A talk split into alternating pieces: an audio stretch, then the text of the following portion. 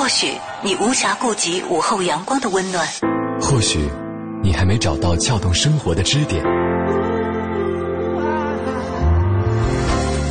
寻找空闲的快乐时间，就在一零六六文艺之声，就在一零六六文艺之声。京城文艺范儿，让你的生活独一无二。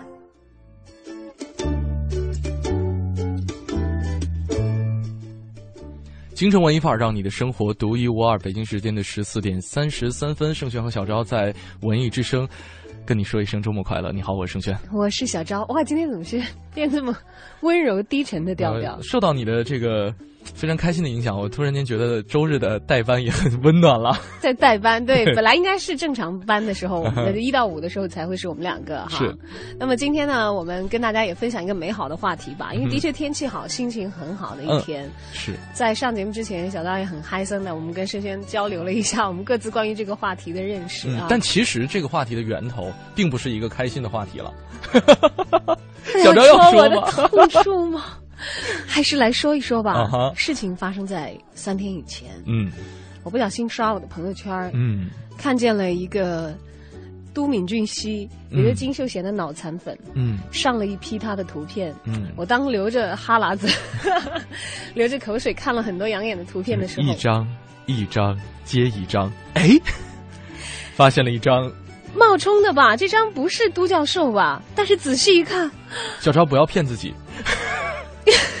真的是他，而且这个不是什么丑照，嗯哼，是他的一个电影的海报。是的，这个电影据说口碑评价还非常的好。嗯哼，我有朋友在我传了这张电影的海报照片之后，在留言当中跟我讲，说一定不能错过，这是二零一三年最好的韩国电影。但这一张海报已经把我伤到了。嗯，知道在这张海报里面，都敏俊熙衣冠不整，嗯，笑容猥琐，嗯，扭头，而且站在一个破烂的巷子里，还是在挖鼻孔吗？有一点像，你知道吗？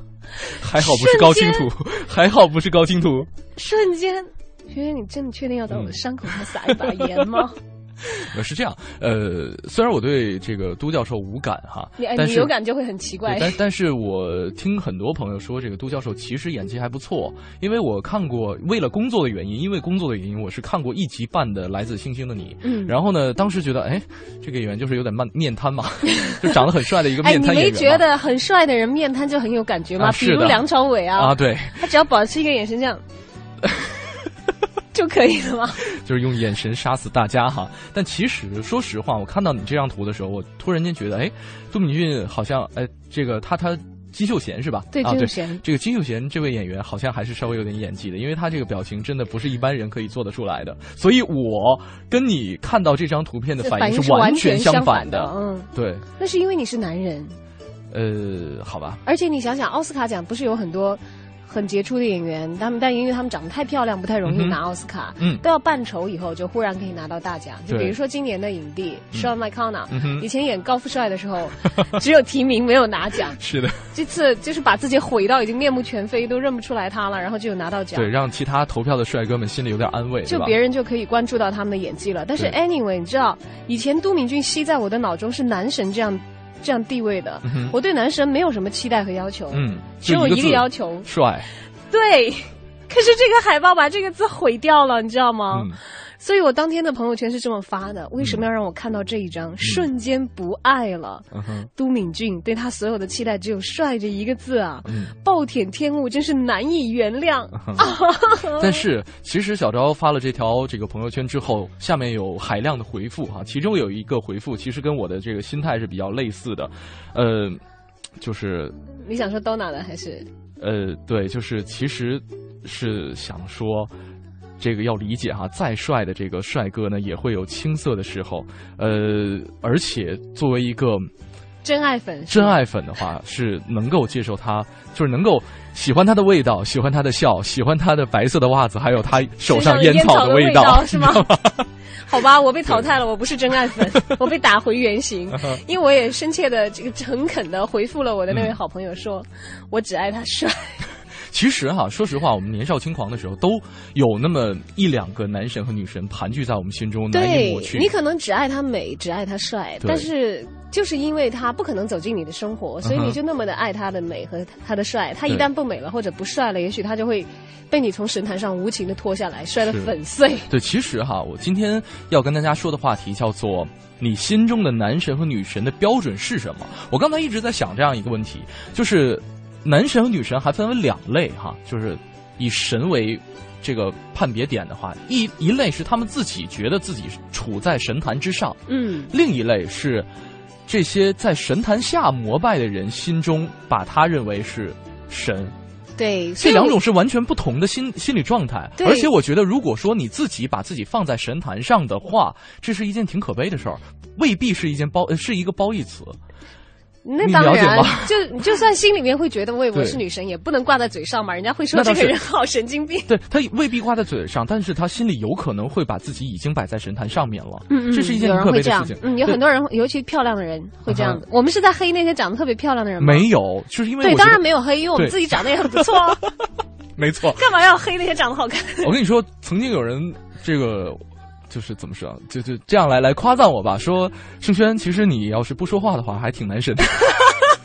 不说话不笑。说一个 DJ 对，不说话不笑。因为呃，可能我的表达会有点直胸直抒胸臆，就有点。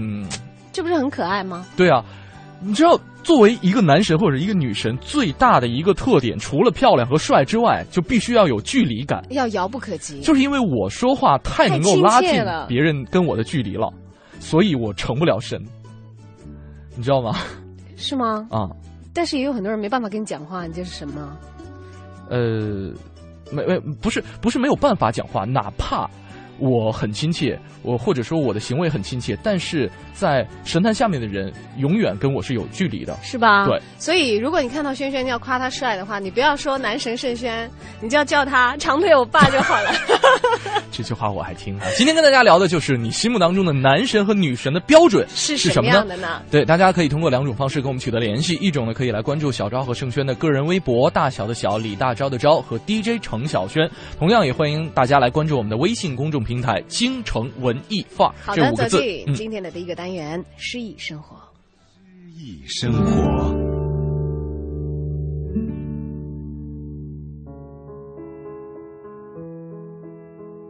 等着我吧，西蒙诺夫。等着我吧，我会回来的，只是要你苦苦的等待。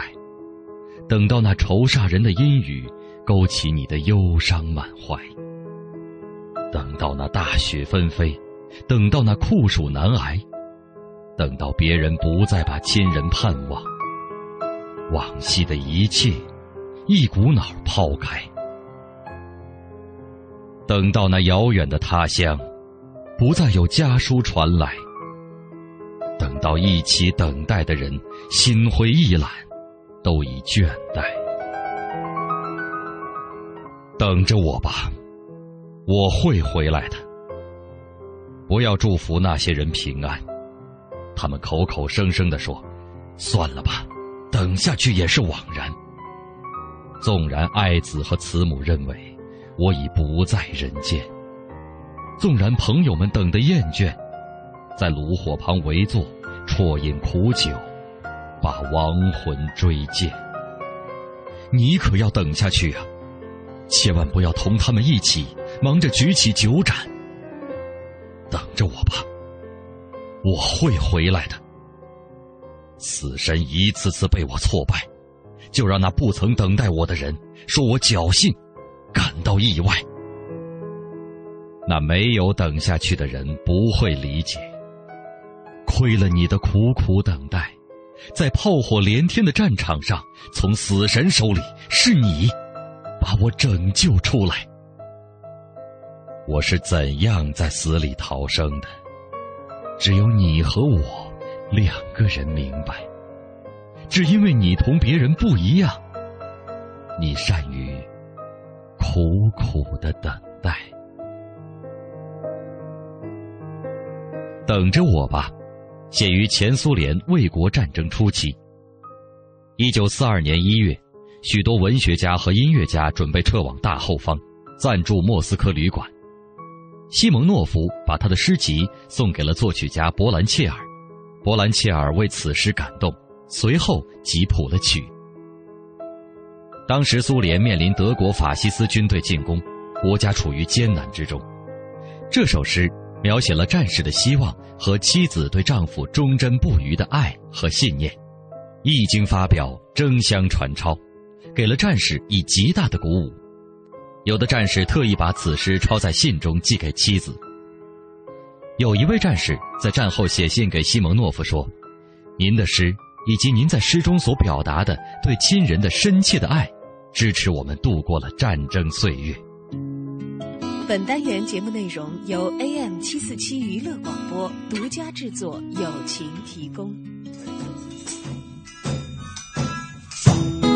Drag myself from my bed around twenty past six. Get my kids up, make breakfast, one egg, two toast, three wheat bits. And as I sit down, I look up, and you're standing in the doorway, sun at your back, in my old brown dressing gown. Well, no one could love you more than I love you now, but I gotta go, running for the bus, cold flying, and I'm trying not to miss it this time, but the driver's waiting, and that's strange. Kids on the top deck, quiet for a change, and there's no rain and no roadworks in a bus lane, and all my hurts run away. And I'm smiling as I'm punching in the day I died was the best day of my life. The day I died was the best day of my life. Tell my friends and my kids and my wife, everything will be alright. The day I died was the best day of my life. The secretaries, they got a smile for me and the in tray on my desk almost empty. I get a memo from Executive Joe saying Rob, the gob is getting kicked out for embezzling funds from the company account. And I'd be lying if I said I wasn't shocked, cause I always hated Rob. And now they'll probably offer me Rob's old job. And in the park at lunch, there's no one. I was on my favourite bench. None of that drunk chatter, none of that pissy stench. And the scrawny little pigeons with the gammy legs decide to die from someone else's sandwich instead. And there's something about the city today, like all the colours conspire to overwhelm the grey. And this close to the fire, I can feel no cold with the rainbow halo around my soul. The day I died was the best day my life.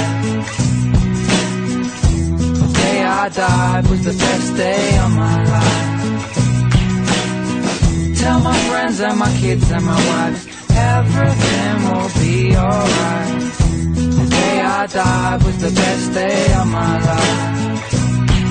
So I leave work, get to the high street and I miss my bus. Should I wait for another? No, I can't be asked. I begin to walk and rush hour crowds seem to part like the Red Sea. And I'm stopping at the offbeat. 20 cigarettes and a six pack to relax me. And as I cross back over the street, I guess I never saw that taxi.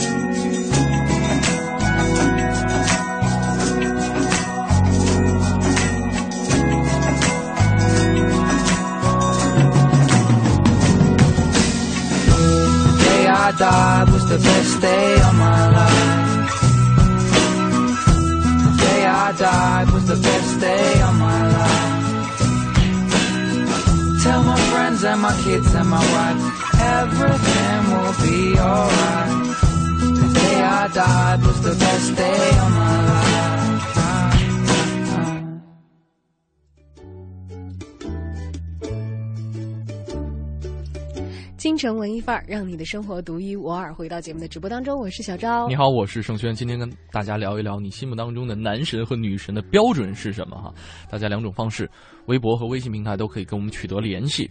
呃，现在微博上有好多朋友就在赞美自己的男神女神，其实我看到了一条，必须要说一下，也仅此一条。呃，这位朋友说了，说小昭呢就是我的女神，哦，我的女神，哦，是因为没有见过我，所以遥想当中。但是其实呢，小昭你要仔细看的话，嗯，他写的是那个昭。就说不是我，对吧？人家写的是。哎呀，没关系啊，我也没有觉得自己是啦。没所谓，真的没所谓，因为因为有人当面表示过我是女神的，所以还 OK。就是这位朋友是不是当我女神，并不是太重要。其实我的 point 呢，在于如果大家找寻我们的微博的话，一定要写的是大小的小李大钊的钊。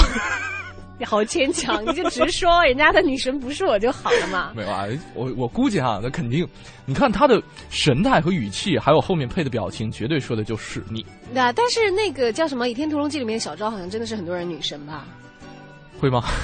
啊，这主要看演员，就是有一些金庸迷看书的有可能会。呃，如果说这个角色的话，我觉得有点类似于，怎么说知心伴侣，或者说是就不太像女神，对，不像是女神的感觉，是吧？嗯，哎，嗯，像刚才大家讲到，就是说会觉得电台的 DJ 你喜欢的声音很美好，你会把它想象成男神或者是女神。嗯，以前轩轩会这样吗？听到美好的声音会觉得不会想象他是那样。我是不是有点太无情无理无理取闹？不是，因为我也一样，我绝对不会。我从来没有过。我听到很好的声音，我不会想象他是一个帅哥或者是靓女的脸，因为可能从小就见过太多的电台 DJ。嗯哼，而且我印象当中，我的男神女神也为数不多，我必须要有他足足够的人生经历和让我。动情的故事能够跟我，也就是说，你的男女神的这个标准还蛮高的，对吧？我必须要建起跟我内心的沟通和交流，我才能够把它放上神坛，是吧？对，就不是仅仅说，呃，说是一个漂亮或者帅，或者说旁边有很多人觉得他漂亮和帅，就可以主导我的概念的。对，你知道我最近啊，我忽然在想，因为像男神刚才讲到已经碎裂掉了嘛，我心中有一个人是女神的，虽然。我觉得她绝对是女神级别的，虽然可能不是那么的喜欢她，而且她不一定是现实当中的一个人物。嗯，纸牌屋里面 Claire，我觉得她一定是女神。对，对吧？会的。虽然她年纪已经很大了。对。那个气场，你觉得真的是女神的气场？因为想想，很多时候女神不仅仅是代表美好的东西，她可能有很残酷的、很冷峻的。嗯。像希腊神话里头，你看雅典娜是劈开了她老老老爹的头颅这么蹦出来的。嗯。还有很多。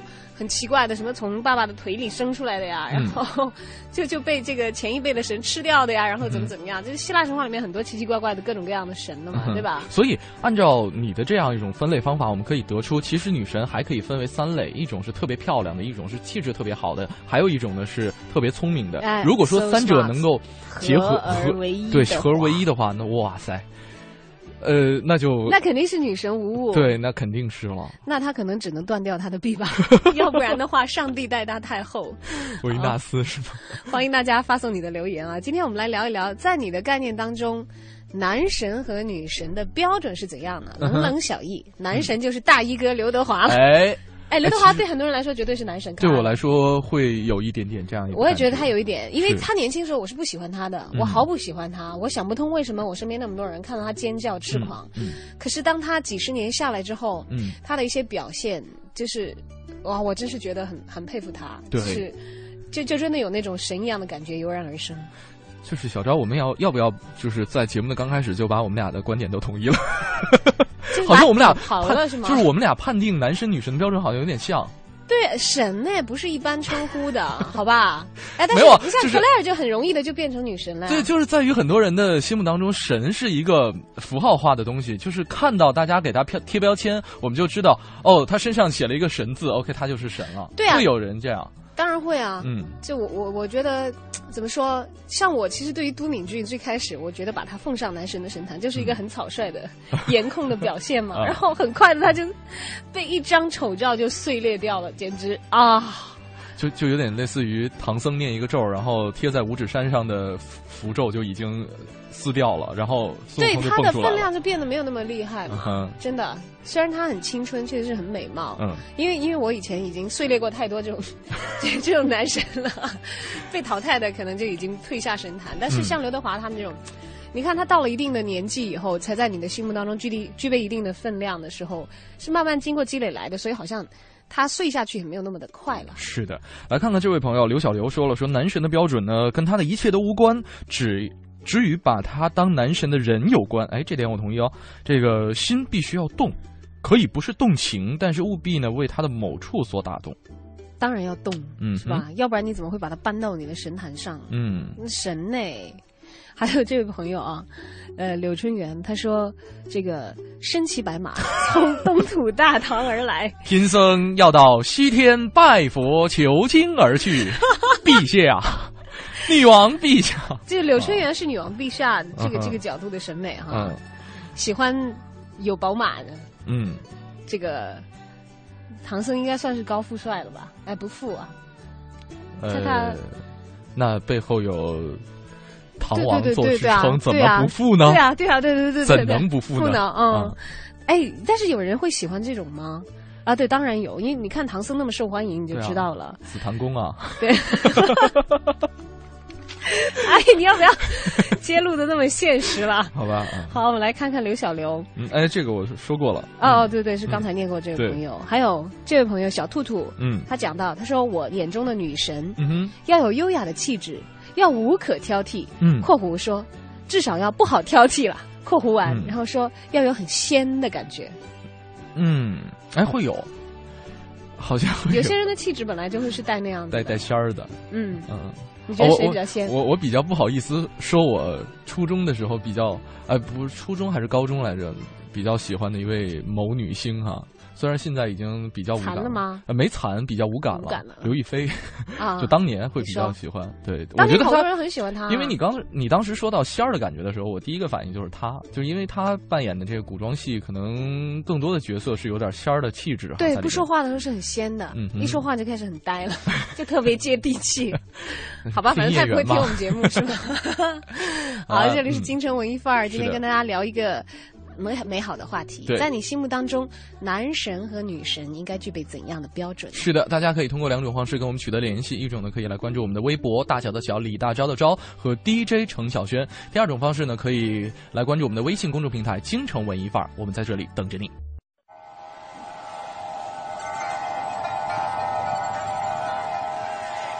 或许你无暇顾及午后阳光的温暖，或许你还没找到撬动生活的支点。寻找空闲的快乐时间，就在一零六六文艺之声，就在一零六六文艺之声。京城文艺范儿，让你的生活独一无二。京城文艺范儿，让你的生活独一无二。欢迎各位回来，继续锁定文艺之声。你好，我是盛轩，我是小昭。今天我们说的话题关于男神和女神，在你心里达到什么样的标准的男性才能叫做男神，而够到什么样水准的美女才能叫女神呢？是的，大家可以通过两种方式跟我们取得联系。我们的微博平台呢是大小的小李大昭的昭和 DJ 程小轩。我们的微信公众平台五个字“京城文艺范儿”，在订阅号搜索，在留言框下留言就可以了。这位朋友说的这个男神的标准，我觉得。很有意思哈，他说：“这个男神的标准不是得死了之后才进入神仙谱，会飞、会法术什么的吗？”哎呦，他的这个男神的标准真的姜子牙，好标准。对，还得会钓鱼。那在国外的呢，就是宙斯的子孙，他说住在奥林匹斯山，还真是受我们刚才的影响啊。对，还得会有这个异常之术，会法术，会飞，有职位。首先要长生不老，活得比常人长。好吧，祝大家长生不老。那这样神神仙界估计房价就要涨了。对，是。好，还有这位朋友，他讲女神的啊。这个桃子说了，什么神也好，必要的条件都是距离感。嗯，要漂亮到什么样程度的才算女神呢？嗯哼，漂亮到即使自己学富五车，兼家财万贯，也觉得在相貌上配不上她。啊，要聪明到什么样程度才算女神呢？即使自己帅过金城武，也不敢在他的面前轻易开口，生怕一不小心暴露了自己的智商。嗯哼，但前提是要你帅过金城武才可以知道这种感受吧？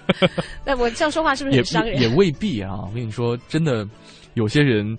自己没有帅到金城武那个地步，但是内心的这种，就是，呃，我可以以聪明对聪明，嗯，以帅气对漂亮，对对漂亮，对吧？呃，我也可以气质很优雅对气质很优雅的女神嘛，就我不要。不要总是拿自己强项和人家短处比啊！对啊，但他讲的是这个，就说他心中的神可能就是他会自觉得自己的优点在人家的优点面前都会变成了短板，大概是这个样子。嗯，他说那个女神哪怕在行为上是亲民的，在灵魂上永远不是。面对他恨不能拿出十二分的绅士风度来和他交往。女神的程度和你和他之间的距离感成正比，就是够不着。稍等啊。我我有点没捋明白，女神的程度。跟你跟他之间的距离感成正比，就是距离越远。对，像咱们俩这样坐在一间屋子里的，绝对不会是他的女神。是的。对，但是如果是远在天边，也许他女神在非洲或者是在月亮上。旁边还有一只小兔子。我在仰望。哎，月亮上小张 不要这样。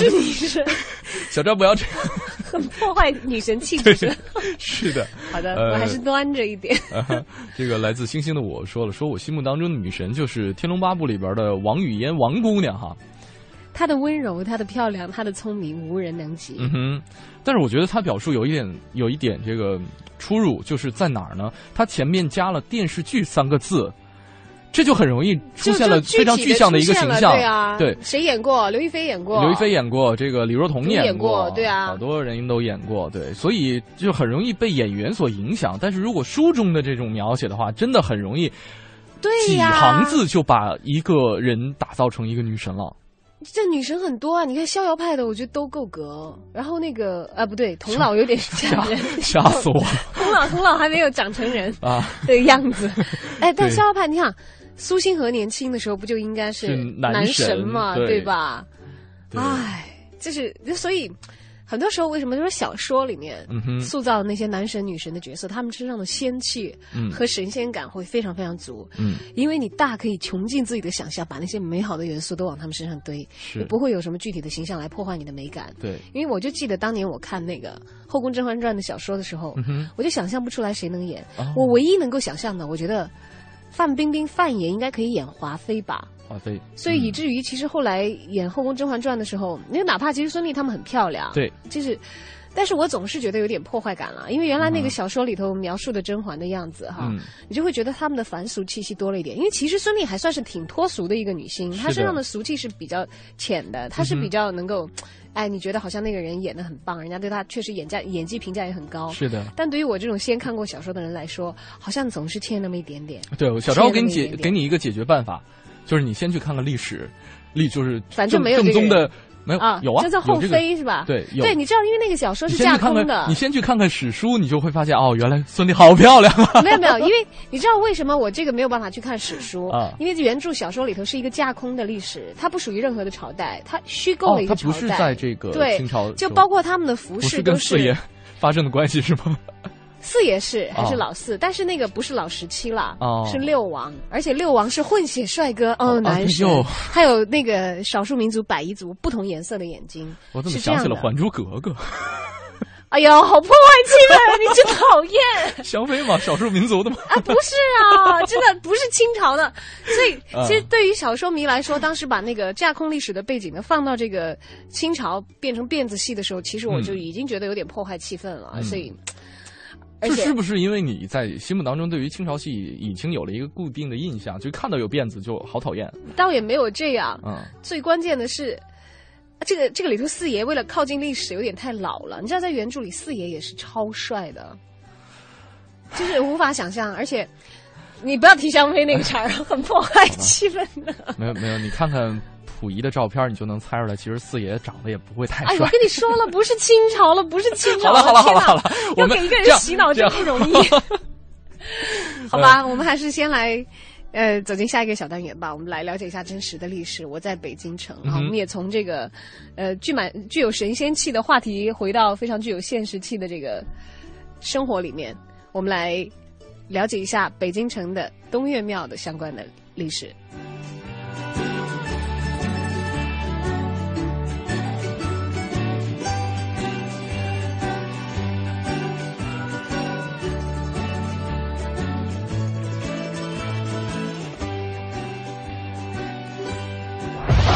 知道的你不知道的，你不知道而想知道的，你想知道而没法知道的，关于北京城的一一切，我在北京城。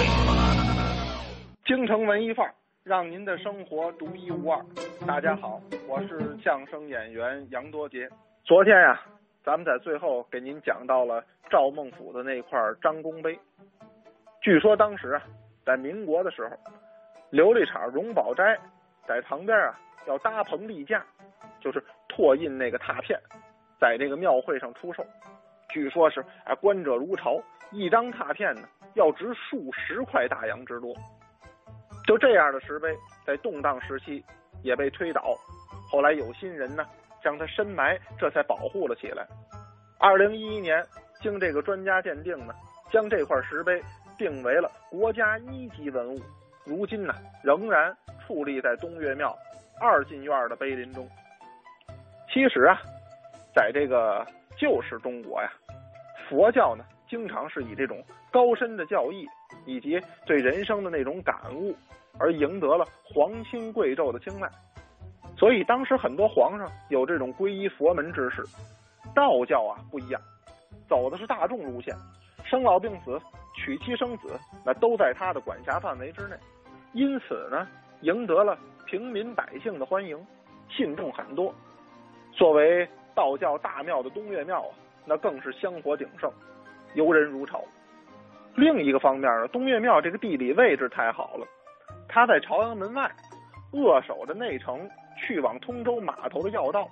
按今天的话说呀，这地方是交通枢纽，人流量很大，两个因素加在一起，造就了东岳庙庙会的繁荣景象。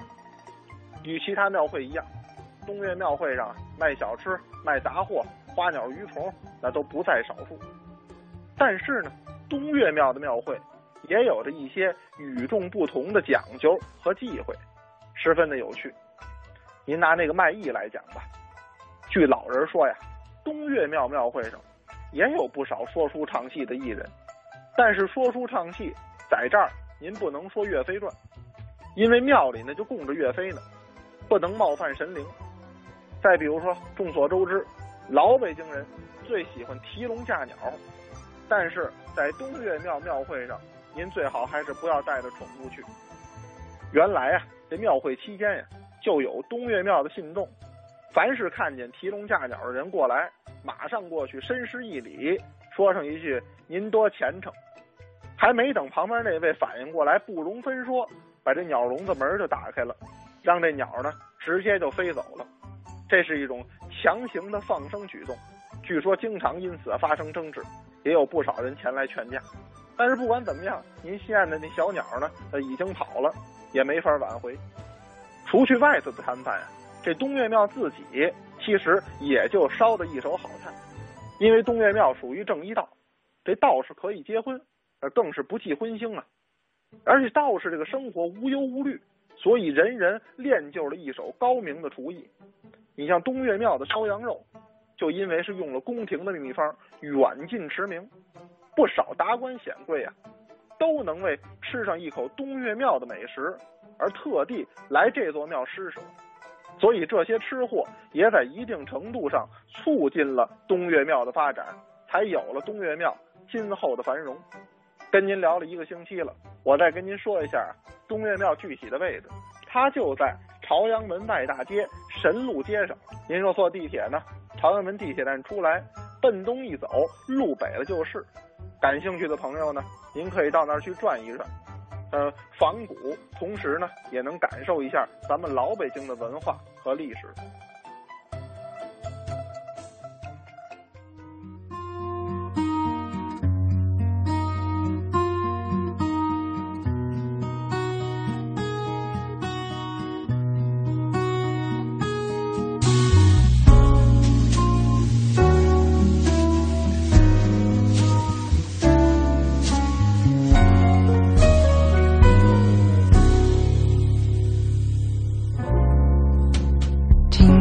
吹着风，想起你好温柔，有你的日子分外的轻松，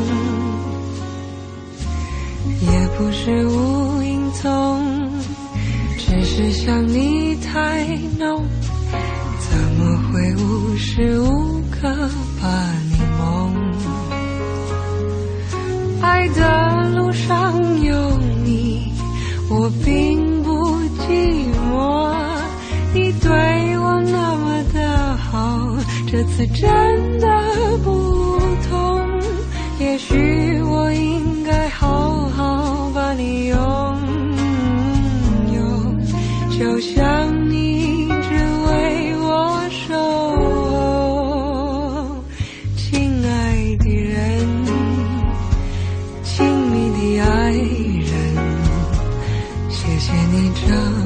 上的时间陪着我亲爱的人亲密的爱人这是我一生中最兴奋的时分。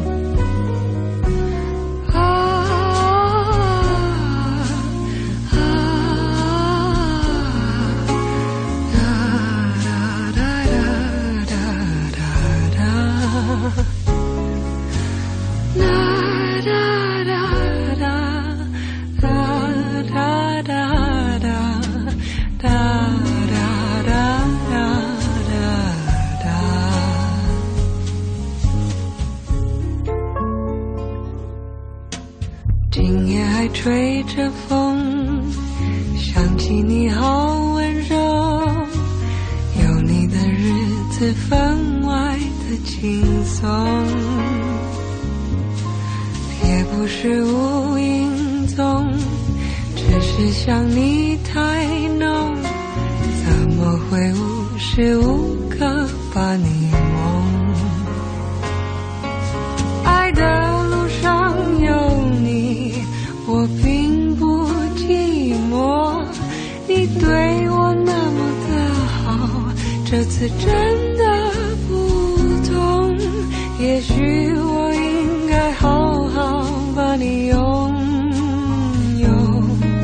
就像你一直为我守候，亲爱的人，亲密的爱人。谢谢你这么长的时间陪着我，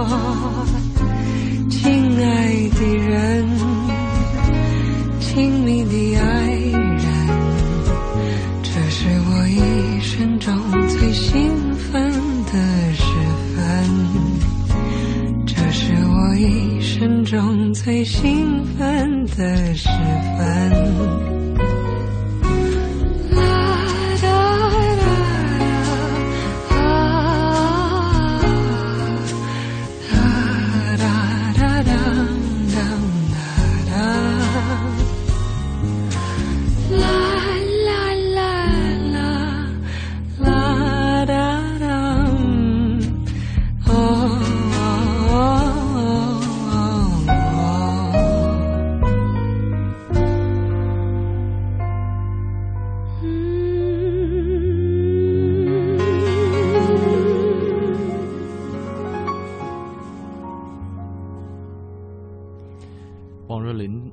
首《亲密爱人》。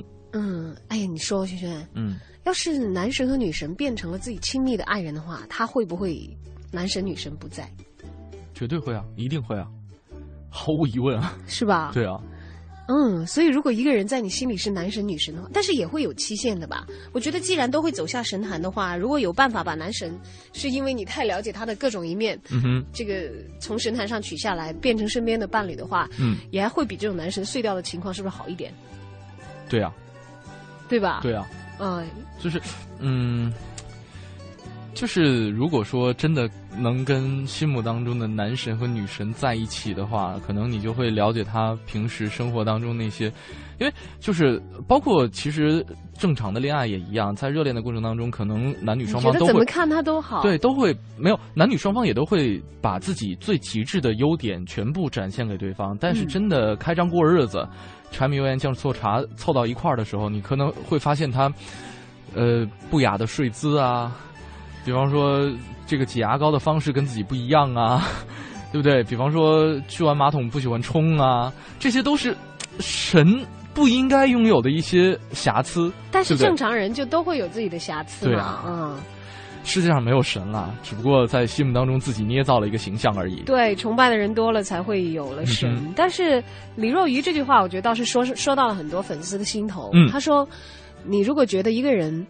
好像什么女人都配不上他，嗯，只有他和另外一个完美到看起来谁也配不上的女人结合在一起，嗯，才心服口服。这是他心目当中的男神哈。我忽然就想到，我心里有一个人是这样的，嗯，你觉得好像什么女人都配不上他，嗯哼，只有和另外一个完美到看起来谁也配不上的女神在一起才心服口服。嗯哼，谁呢？阿祖，吴彦祖，吴彦祖，对对，Lisa S 不是也是很多人的女神吗？对，对吧？又漂亮又高，嗯家世又显赫。哎，那你就是那种。比方说你觉得他的另一半是很多人的女神，如果说你觉得就是他他找了另呃另外一个人。是一部分人，哎，我想想啊，有点乱。就是有一部分人觉得她是女神，有一部分人觉得她不是女神的话，这个没所谓啊。自己的男神结合在一起的话，啊，那就会就会觉得好白菜被猪拱了呗，就不会，他 就不会还在神坛上。我是不是不应该说话那么直接？哎，你看你这个翻脸翻的很快，你知道吗？哎，你知道他如果能够找到女生，我会觉得确实很有品。嗯，虽然其实刚才在上节目之前，我想到我说我的男神当然吴彦祖啊，轩轩一再说，可是现在他年纪也大了，我说没有所谓啊，反正我我又不用去面对他老去的哎，我觉得一面。我觉得这个神在心目当中的年纪是不成问题的。就是如果说我认定一个人是神的话，神的话那 OK，他就是神了。就奥黛丽·赫本就很多人的女神嘛。对啊。而且，哪怕他已经老去，哪怕他已经逝去了，我觉得还是神。对对，那当然，因为你不用跟他过日子到老。是的，是的。我们再来看这位朋友哈，这个杨宇说了，四点，长得高，跑得快，唱歌好，会做菜。哎呀，我旁边坐了一个这个朋友的男神哦。呃，不过他不喜欢人家管他叫男神，所以叫长腿欧巴就好了。还真是哎。对吧？还真是哎，这四点我都长得高，一米一米八以上算吧。呃，应该还 OK。对啊，对，跑得快，跑得快还也这马上就要拿状态，春季运动会 跑步的成绩了。我加油，我加油哈！这个唱歌好，还还可以吧？唱歌好，飙高音比比看啊，还可以。会做菜这个更别说了哈，这个经常在这个朋友你吃不上，哎呀，只能流口水。好白菜都被助攻了，黑自己啊？哎，不对，你这样黑的是你女朋友，好不好？你才反应过来，真过分。没有关系啊，这个，呃，再来看看这位朋友，你是不是认定人家没在听，才这么肆无忌惮？是的，他今天下午上班。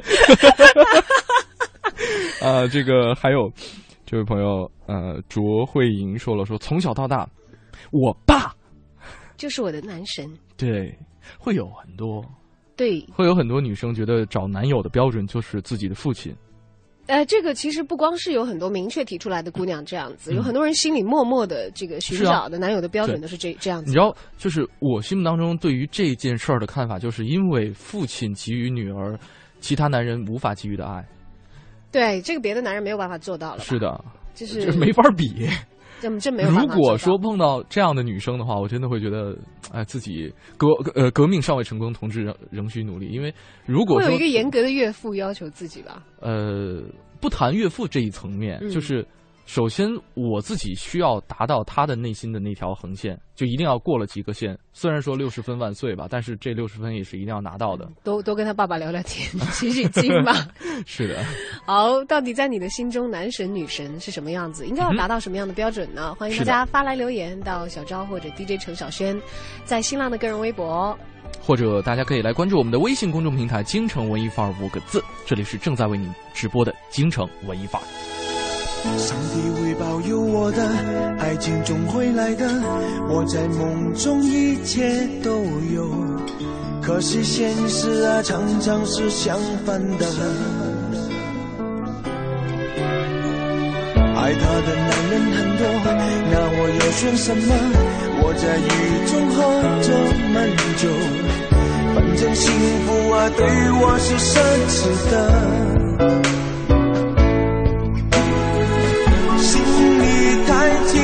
除了，其实他不爱我。奇怪，地球上怎么会没有人看上我？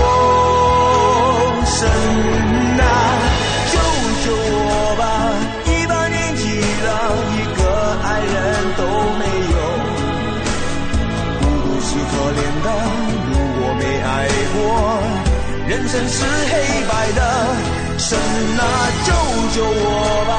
一个人荒了半辈子那，为什么我这样的男人啊，就快要绝种？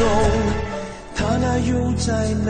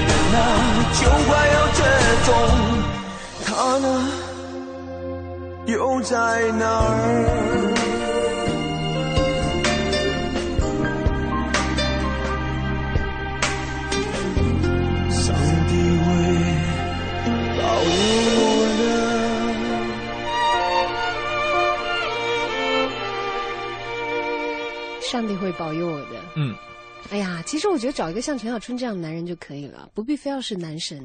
对，哪怕长得不那么好看。我真的曾经有一段时间把陈小春当当做你的男神，虽然现在也也会有那一点点感觉了哈。欢迎大家继续来关注我们的京城文艺范儿。或许你无暇顾及午后阳光的温暖，或许你还没找到撬动生活的支点。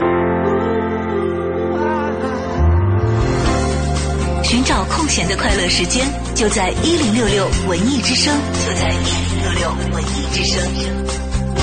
京城文艺范儿，让你的生活独一无二。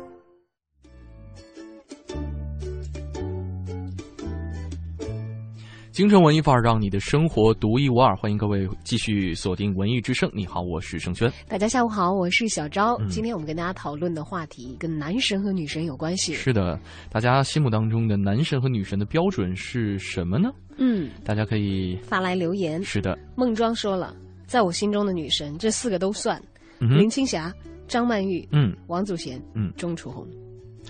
你认识吗？都我我我 认识几个，呃，就打听一下年轻人认不认识。对，钟楚红，钟楚红很漂亮的啊，你可以去百度一下。就是像他们那个年代，确实美女美人是各式各样的，都很有自己的个性，不像现在都是统一的，锥子脸、高鼻梁，韩国开的这个前眼角的那种大眼睛。对，而且这种纯粹的。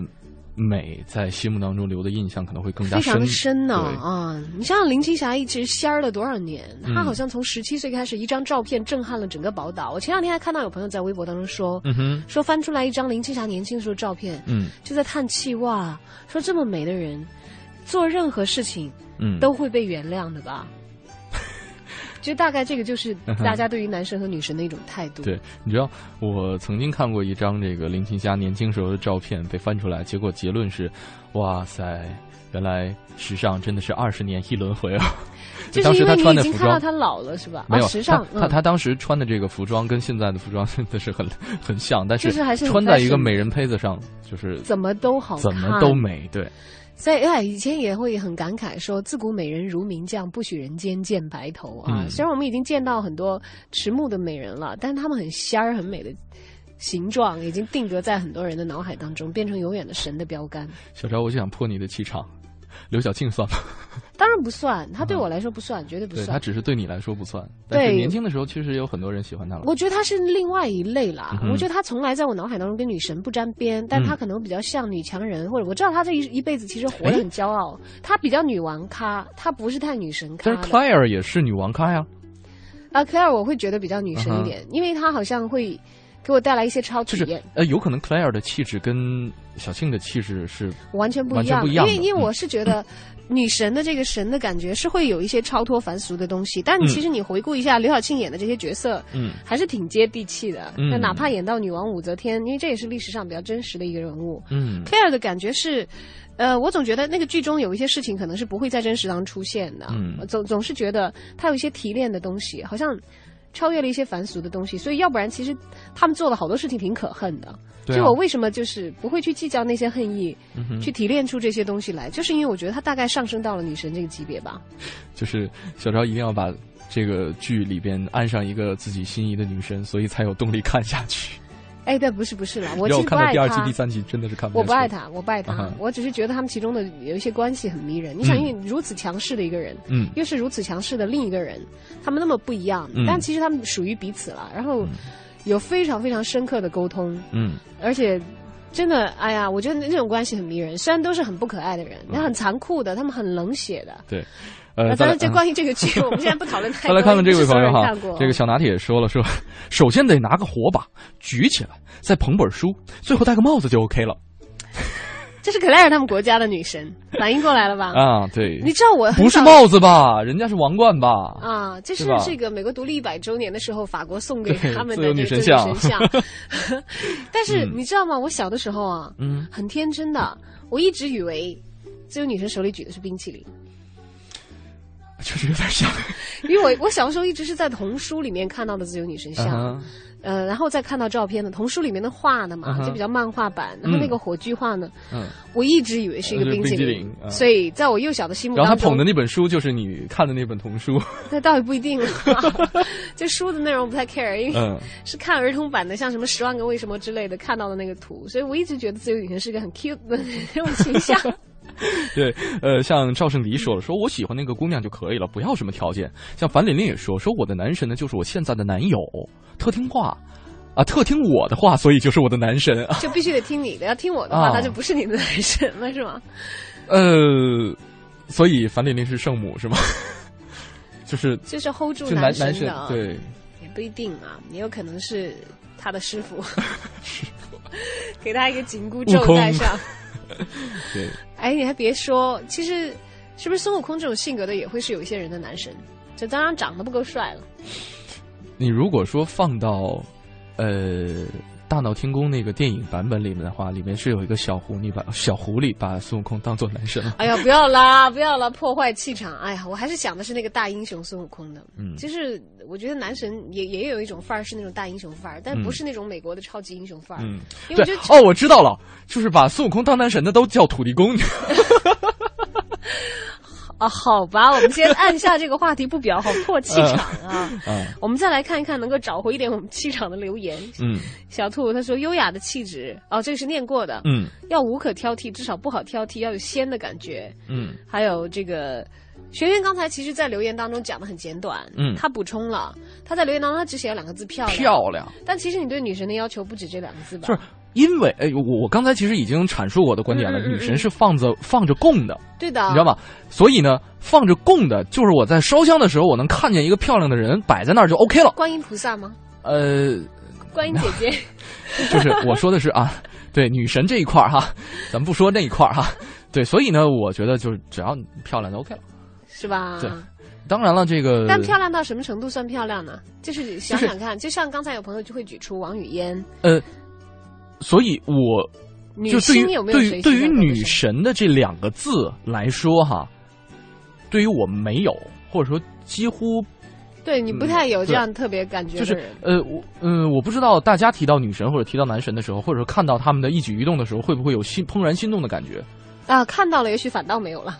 对，呃，因为距离拉近了嘛。我觉得在我心中会产生影响的人才会，我不喜欢用女神或者男神这两个词来形容他们。嗯嗯，他们在心里可能是精神，可能是精神偶像，有可能是呃精神导师、精神导师之类的，这会让我有心动的感觉。所以女神就是一摆设，男神就是一摆设。我看一眼，OK 啊，我知道他在那儿就 OK 了。嗯，哎呀，我们的本节目的这个精神导向真的是非常的高大上。你看，我们才不是那么肤浅的颜控呢。哼，哼，哼，这里是京城文艺范儿啊！马上来呃，给大家推荐的是我们的影艺告示牌。那我们今天的影艺告示牌呢，我们的这个呃永乐票务的文凭，对，呃，给大家推荐的是我们波士顿交响乐团在北京的一场演出，大家一起来听听看。影艺告示牌，京城文艺范，让你的生活独一无二。听众朋友们，大家好，我是来自永乐票务的文平。今天给大家介绍的这场演出呢，其实之前已经给大家提到了，就是第四届中国交响乐之春的特邀音乐会——马泽尔与波士顿交响乐团音乐会。但是呢，在五月一号这场音乐会举办之前，呃，国家大剧院接到了大洋彼岸的电话，因为腿部受伤，担任巡此次巡演的指挥八十四岁的马泽尔大师被迫取消了原定在慕尼黑和纽约的演出，当然也不能来华演出了。目前呢，他们正在接受治疗。呃，据为马泽尔提供医疗服务长达四十年之久的慕尼黑保健医生称，啊，这次马泽大师的病情比早先预想的还要复杂，除非大师完全恢复，否则不能够再有持续的损伤和危害，并且建议马泽大师停止一切的工作。得知到这个消息之后呢，国家大剧院立即启动了紧急响应预案，由享有盛誉并擅长演绎法国作品的指挥大师迪图瓦接棒救场。此次这场这场音乐会的指挥迪图瓦，也是北京乐迷最为熟悉和青睐的世界级指挥之一。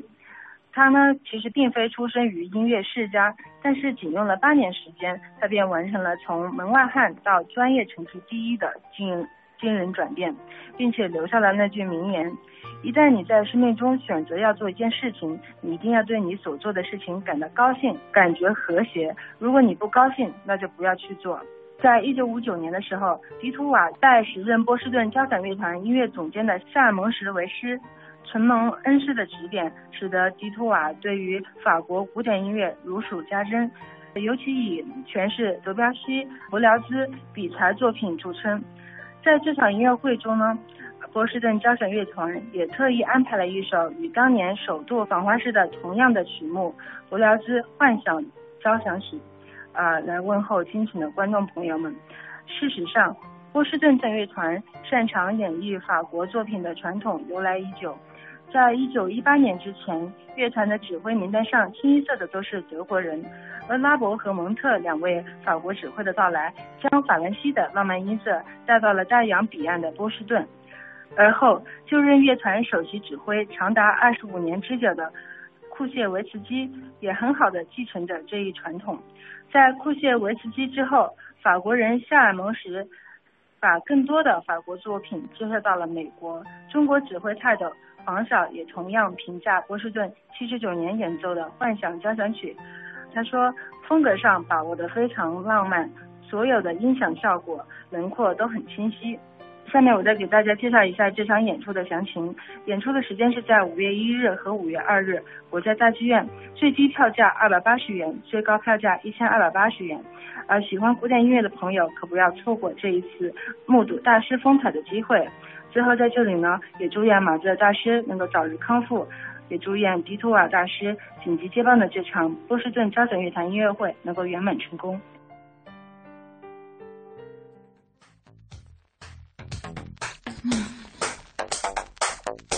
like me.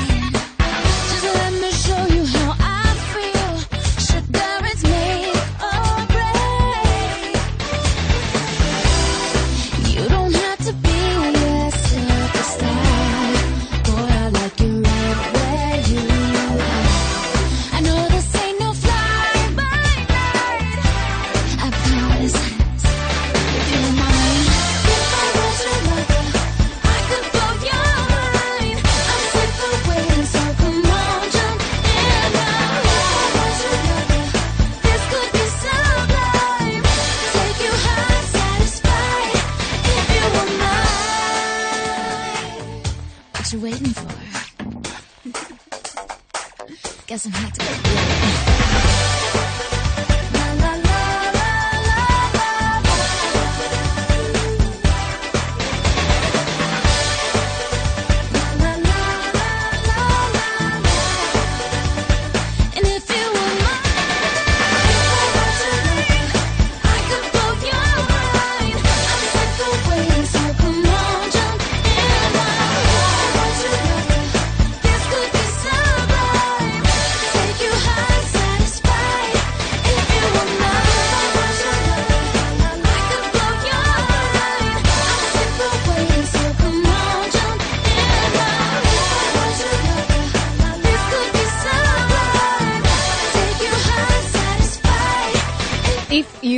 my，有想过吗、嗯、？If 你的男神或者是女神是属于你的，哦，那那样那个神就碎了、哎、真的是很可怕的一件事情。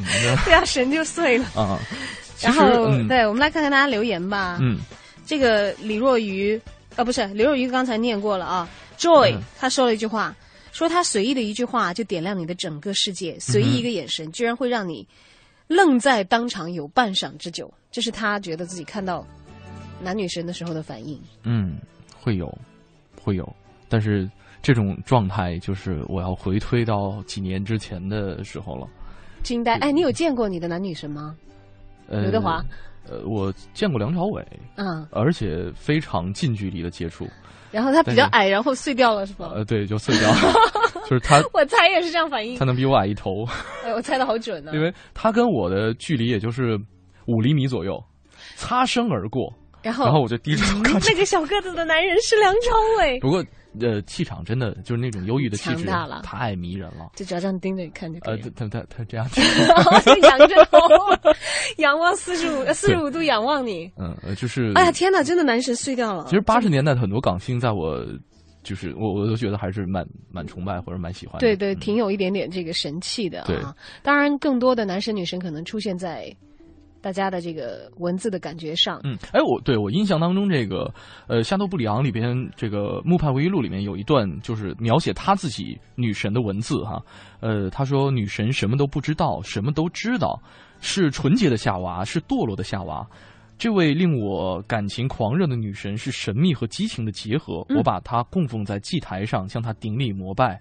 我因为被她爱而感到骄傲，这更增加我的深情。”他在行走吗？我俯身让他见他，或者亲吻他的足迹。他好贱啊！嗯，好继续。对，哎，你你你不觉得他描写的真正是很多你心里的感觉？很多祭拜的人的心理吗？嗯，对吧？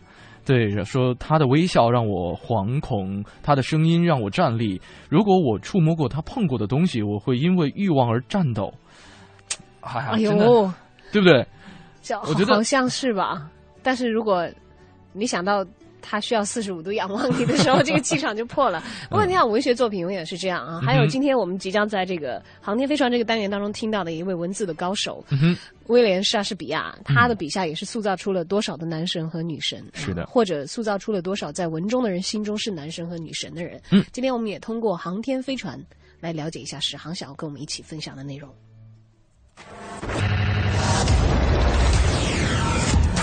航天飞船。大家好，这里是航天飞船，我是史航。八卦飞呀飞，我把善意传。那么今天的善意呢，首先来自对于汉语纯洁性的一些维护措施。人民日报发表文章说，比如说 iPhone 啊、WiFi 呀、PM 二点五啊这些词儿啊，破坏了汉语的纯洁性，要抨击这种现象。那么怎么办呢？像这个《一读》杂志就精心编写的《以后怎么说话指南》，给大家一个善意的支撑。比如说，你好，订餐，请问送到哪儿？建外 SOHO，这是原来的说法。现在你要说成建国门外大街小型家庭式办公大厦。再比如说，美女，你 QQ 号多少啊？现在你要说，美女，你腾讯即时通讯软件号是多少啊？然后呢，以前你可以说，哎，我跟你说，我这个 BB 霜好好用啊。然后，呃，现在你要说。哎，我跟你说，我这支新买的对剥皮或美白增白后受损和损伤的皮肤保护和修护使用的再生霜好好用啊。还有呢，有的人会这么来说：请问非常重要的人候机室在哪儿啊？那其实他本来可以说 VIP 候机室在哪儿，当然你都会回答直走右拐。还有说，我周末的消遣方式一般不是唱 KTV 啊，我说的是自娱自乐音乐电视，而是开我的奔驰轿车去超市购物。我那辆车的型号是 ML 三五零 IIMG 城市多功能运动车，因为本来你可以说 ML 三五零 AMG。因为名字太难念了，所以我一般选择步行，免得别人问起来的时候我回答不上来而显得尴尬。其实汉语的纯洁性怎么来维持也不好说。很简单的词儿，世界这种词儿从佛教中来的，呃，什么派出所啊，这样很多词从日本话中来的。那别的哪儿来哪儿来就更多了。你随便找一个汉语外来词词典就吓死你了。你发现把外来词刨掉，我们已经没法正常的传递我们的语汇了。所以汉语的纯洁性到底在交流中完成还是自我封闭中完成呢？这个大家真的还得再思考思考。接着说到莎士比亚。毕竟莎士比亚诞辰四百五周年要到来了。最近呢，新兴出版社、上海译文出版社都推出了莎士比亚全集的不同版本。一会儿我们来介绍。那首先说，中央戏剧学院的教授沈林，呃，对莎士比亚的各种版本，呃，发表了自己的看法。沈林老师呢，毕业于英国伯明翰大学的莎士比亚学院，是国内研究莎士比亚领域的专家，人称沈博。他也是我的老师，我的好朋友。像呃一些著名的话剧，比如说这个呃《爱情蚂蚁》呀，一个无政府主义者意外死亡啊，阳台呀，呃盗版浮士德呀，孟京辉导这些戏都跟他有关系。呃，这个盗版浮士德呢，沈林老师还是编剧。那么沈博参加一次莎士比亚阅读沙龙的时候，呃，他看到这么多的那个读者来，很感慨，说没想到还有这么多人关心莎士比亚。莎士比亚在全世界范围内受到尊敬，沈林说跟翻译有很大关系。比如施莱格尔翻译的德文版莎士比亚，就影响了整个的德国文学界，甚至催生了德国戏剧。那么在国内呢，我们一般推崇的就是朱生豪先生的版本。呃，沈林参加了译林版莎士比亚全集部分剧作的校订工作之后说：“我觉得朱先生翻译的悲剧酣畅淋漓，没什么好校订的。但他翻译的喜剧就有大段的删减，包括整段的漏译，可能他觉得是儿童不宜的地方吧。所以这个沈博提醒我们。”对于梁实秋的版本，沈博不太喜欢，认为他还适合写小品文，翻译起莎剧来过于死板，还有病句儿。然后曹禺，沈博说，其实他翻译的不多，但从戏剧本身和剧场演出效果来说，会更有戏。曹禺翻译的《罗密欧朱丽叶》，确切的说，他的译名叫《柔密欧与尤利叶》，其实最好的一本。而英若诚先生的翻译不能忽略，因为戏剧表演要求落地词儿，演员说出一句话，观众会有反应，这是戏剧要求，要细根。那么英若诚曾经翻译过莎士比亚的《请君入瓮》，又叫《量罪记》，是于世之和任宝贤主演的，还有《哈姆雷特》。英若诚先生的翻译非常了不起，在市面上能找到英若诚译剧五种，可以看看他翻译的很多好剧本，包括彼得谢夫的《呃莫扎特》那样的剧本。什么说中国古代跟塞尔维亚最近的是元曲，中国人能接受；而就是边志林翻译《哈姆雷特》就借用了一些元曲的因素，显得非常活泼。好就好在灵动，诗的效果，又抓住了剧的特征。比如哈姆雷特跟他母亲吵架那一段，剧场感觉非常强烈。这个我印象很深，因为电影《王子复仇记》，孙道临配音那个版本，劳伦·奥利弗主演那个版本，那么就用的是边之琳，而不是用朱生豪的译本。比如说，哈梅特斥责自己母亲：“羞耻啊！你不感到羞耻吗？如果半老女人还有思春，那么少女何必再讲贞操呢？在床上淋漓的臭汗里过日子，整个的糜烂了。”这一段就是边之琳的一本。沈博说，也有出版社找他想编莎士比亚全集，但他觉得太仓促，没必要都赶到什么四百五十周年以后再找更好的一本。至于喜剧，最好找黄继苏来翻译，他本身搞过很多戏剧，是切格瓦拉一个无政府者意外死亡的呃译者和创造者，而且呢，呃，他翻译的莎士比亚诗歌也非常的灵动。好的，今天就到这里，我是史航。